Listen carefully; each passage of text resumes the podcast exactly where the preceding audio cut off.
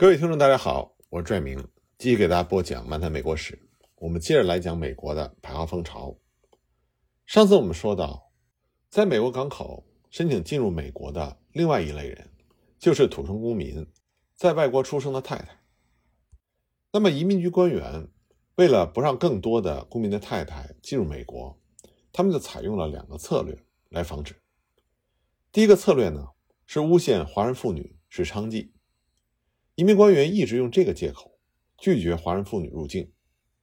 一八七四年，一名移民官员登上了一条从中国来的船，把船上二十二名中国妇女都宣布为是肮脏的弃妇。对于那些声称是公民太太的华人妇女，政府官员也把他们斥之为是变相的娼妓。移民总局的局长告诉美国国会说，大多数华人的婚姻都是为了躲避。排华法案而形成的这些公民的太太在入境之后都会从事不道德的生意。第二个策略呢，就是在证词中吹毛求疵，找寻其中的破绽。但是呢，由于这些华人妇女，她们声称是美国公民的太太，所以就让他们也能够像土生华人一样，在被移民官员拒绝之后，向法庭上诉，要求人身保护令。在法庭上。这些妇女都能够得到较好的对待，移民官员能给这些妇女造成一些麻烦，但是他们最终还是能够入境。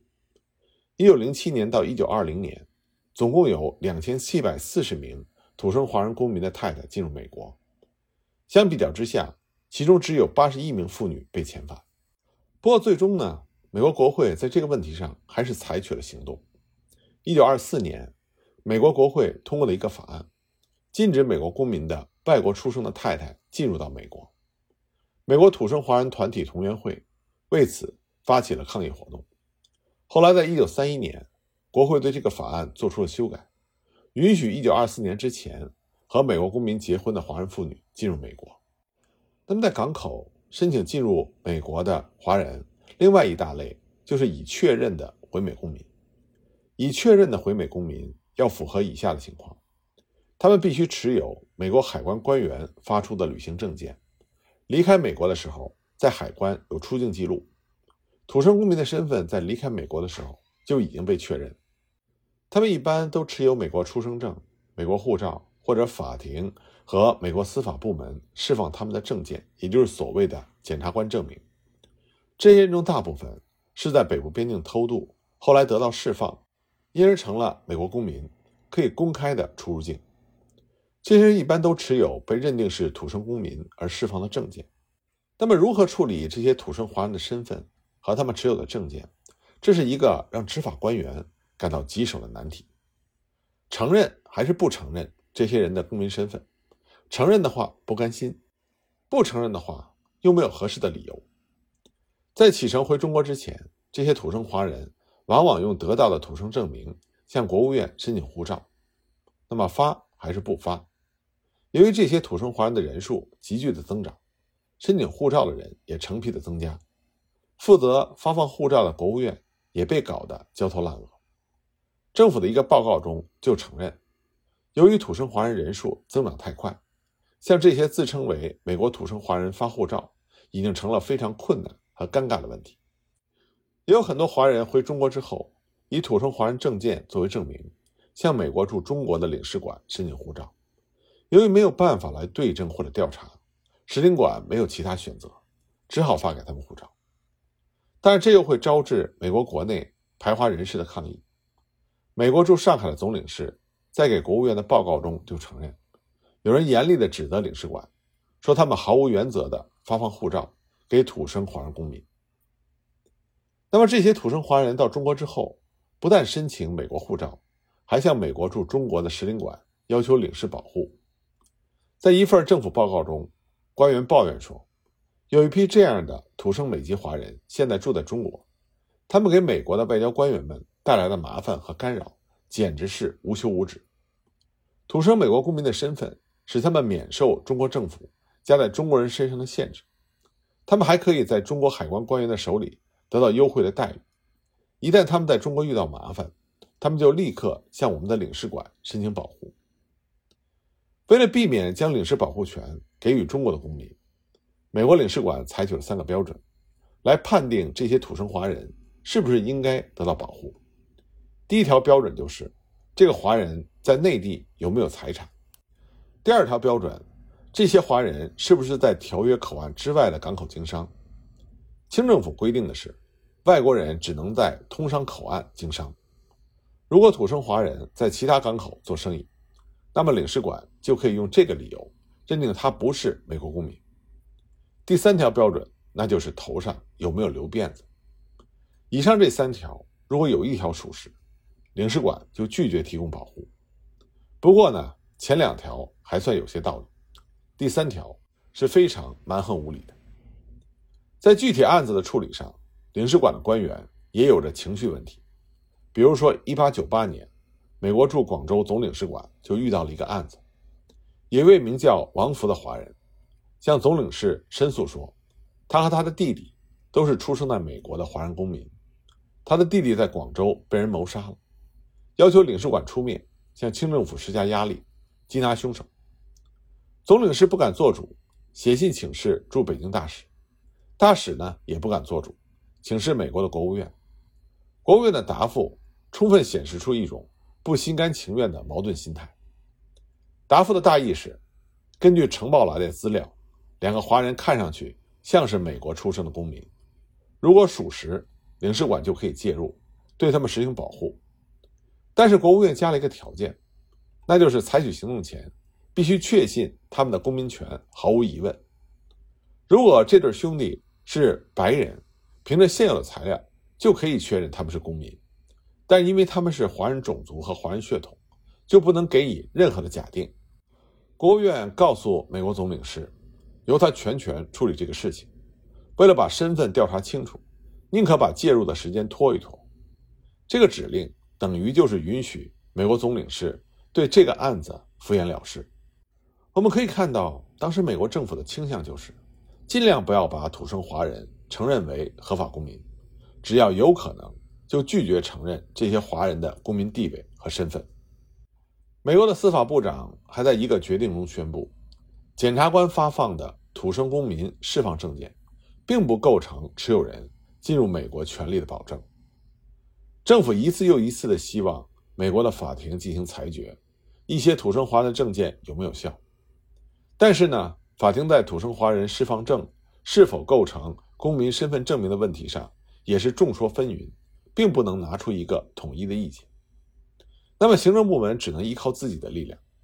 每当收到护照申请的时候，移民总局就开始进行调查，确认收到的所有证件都是合法的。这种调查呢，往往是发公函。去各地了解，在什么情况下这些证件被发给华人的？但是，一九零三年，移民总局就停止调查这些土生华人背景的程序，因为申请护照的土生华人太多了，移民总局根本就没有足够的资金、时间和人力进行调查，而且也没有任何法律授权移民官员确认或者否定公民权。那么，移民总局就采取了一个替代方案，移民总局建议国务院。在收到土生华人护照申请的时候，如果华人出示了大致上可以接受的证据，包括呢有检察官签发的土生华人的释放证，那么国务院就不用再调查，而是直接发给护照。但在护照上会附上一张纸条，说港口的移民官员不可接受这个护照作为美国出生的证据。这样呢，在入境口岸，移民官员就可以要求其他独立的土生证据。这样的设计无非是为了给移民官员保留更大的权利，而让土生华人在再入境的时候遇到更多的麻烦。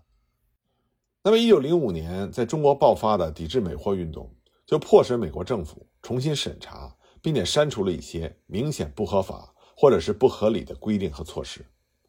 国务院就认识到，在护照上附加限制的做法没有法理根据，因此呢，国务院就通知移民总局。不赞成继续在护照上附条子的做法，因为这样做会让美国护照失去价值和尊严。一九零五年之后，在北部边境被作为土生华人释放的，在申请护照方面更为容易。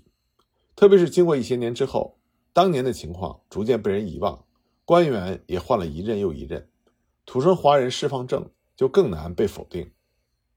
那么在取得护照之后，这些土生华人不但可以自由地出入美国国境，而且他们的公民身份也多了一层保护。到了1908年，这些土生华人所持有的护照或者是土生华人释放证，都被视为是公民身份的证明。那么，在美国港口入境的土生华人中，有很大一批人属于这个类别。这些土生华人在获得了美国公民身份之后，会回到中国去结婚成家。这些人已经取得了美国公民的身份，所以不能算是新公民。那么，下面一大类呢，是没有公民证件的回城土生华人。他们中的有很多人有离开美国时的记录或者证明，比如说船票等等，但是拿不出护照或者其他能够证明他们土生华人身份的证明文件。造成这种情况呢，可能解释就是一些华人是用其他方法进入美国，但是没有得到合法身份，或者有些人是以合法身份进入美国，但是延期居留，变成了非法居民。由于他们没有经历过在北方边境的。偷渡、审查、释放这一过程，也就得不到任何土生华人的证件。他们离开美国的时候，会保留自己居住在美国的证明，因而回城的时候就声称是土生华人。通过这样的过程，他们就可以摇身一变，从非法居民变为土生华人公民。那么这批人的申请比较容易获得通过。那么原因呢有几个，首先也是最重要的因素，是大自然的因素。一九零六年，旧金山发生了大地震，地震又引发了大火。这场自然灾害几乎毁坏了旧金山所有的房屋，包括政府的办公楼，移民局和海关的档案也化为灰烬，以往的出入境记录都不存在了。这就为那些没有合法身份的华人创造了一个改变身份的机会。另外呢，同那些在中国长大的原始土生华人相比，这种没有公民证件的回城土生华人。还有两个更为有利的条件。首先呢，这些人原来已经住在美国，他们有离开美国的海关记录和船票存根等证据，所以呢，移民官员没有办法拒绝他们入境。第二，他们在美国已经居住多年，能说一些英语，熟悉美国唐人街的情况，而且事先已经和亲朋好友做了安排，移民官员在证词上挑不出毛病。因此呢，移民官员不能够拒绝这些人的入境申请。也很难证明他们不是土生华人。从1908年到1924年，总共有4304名原来没有身份的华人，以这种方法得到了土生华人公民权，平均一年253人。那么最后一类在港口申请入境的土生华人公民，他们的数目非常大，他们在华人社区是被称为“只生仔”的华人。这些人的正式名称。应该是海外出生的美国公民的子女，但是由于这批人中很多并不是真正的子女，只是在文件上或者是名义上的子女，所以在华人社区，他们被称之为“纸生仔”。那么“纸生仔”是如何产生的呢？一名拥有美国土生公民权的华人前往中国探亲，在回美国的时候，向移民官员申报说，他的太太在中国生了一个儿子。按照海外出生子女报备的制度，移民官员发给这人一张海外子女出生证，上面写着这名子女的姓名、出生年月以及父亲的姓名。回美国的时候，有的华人会声称在中国有两个子女，这样呢就会得到两张证件。凭着证件，这个人就可以出现在港口，以美国公民在海外出生的子女为由申请入境。当时在黑市就有这样的证件进行买卖，有的华人就买下证件，冒名顶替，成为“纸生仔”。很多年来，在美国的华人社区都流传着“纸生仔”的故事，但这只是口头流传，没有书面资料。那些自己是“纸生仔”的华人，往往对这件事情闭口不谈。所以呢，我们现在关于“纸生仔”的情况，只是道听途说，并没有真正的了解。那产生“只生仔”的法律依据，是因为在通行的国际法中，决定出生公民权存在着两种制度：地缘原则和血缘原则。根据地缘原则，在某一国土地上出生的人，因为出生地的关系，立刻就能获得这国的国籍。根据血缘原则，子女的国籍由父亲的国籍来确定。比如说，一个孩子生在甲国，但他的父亲是乙国的公民，那么这个孩子的国籍也就是乙国。美国最初是继承了英国不成文法的传统，国籍沿用的是地缘原则。1868年，这被写进了美国宪法，建立了普遍的土生公民权。但在某种程度上，血缘原则在美国也得到了实行。在美国的法律上，血缘原则是公民权被扩大到美国公民在海外出生的子女。1790年、1795年和1855年所通过的规划法案里。都有条款规定，美国公民在海外出生的子女都是美国公民。这些海外出生的子女可以申请进入美国，而不受移民法案的限制。那么，这个血缘原则是不是适用于华人？美国行政部门千方百计地否认土生华人有公民权，那么他们自然在这个问题上也会做文章。整个19世纪，在报纸和官方记录并没有这方面的案例。美国法院没有对血缘原则是否适用于华人做出过任何裁决，因此呢，一九零零年之前应该没有任何华人以美国公民在海外出生子女的理由申请入境。既然华人已经在采用各种各样的方法进入美国，特别是在他们对地缘原则如此了解，并且运用的如此自如的时候，为什么血缘原则没有被运用呢？答案就在于美国华人的人口结构。在19世纪，美国华人人口主要是由没有资格入籍的侨民组成，有一小批通过规划而入籍的华人，但他们的美国公民身份从来没有被美国政府承认过。19世纪70年代到80年代，只有大约一千多名华人在美国出生，在90年代，这些土生华人才到了青年时期。然而呢，由于美国政府拒绝承认这些人是土生公民。他们在入境时遇到种种困难，连自己的身份都难保，就更不用说海外出生的子女了。华人连自己的公民身份都不能确保，自然就没有人会根据血缘原则来申请入境。但是，1895年之后，几个有利的因素产生了，就使得依据血缘原则申请入境开始出现。那么，这些有利的因素是什么呢？我们下一集再继续给大家讲。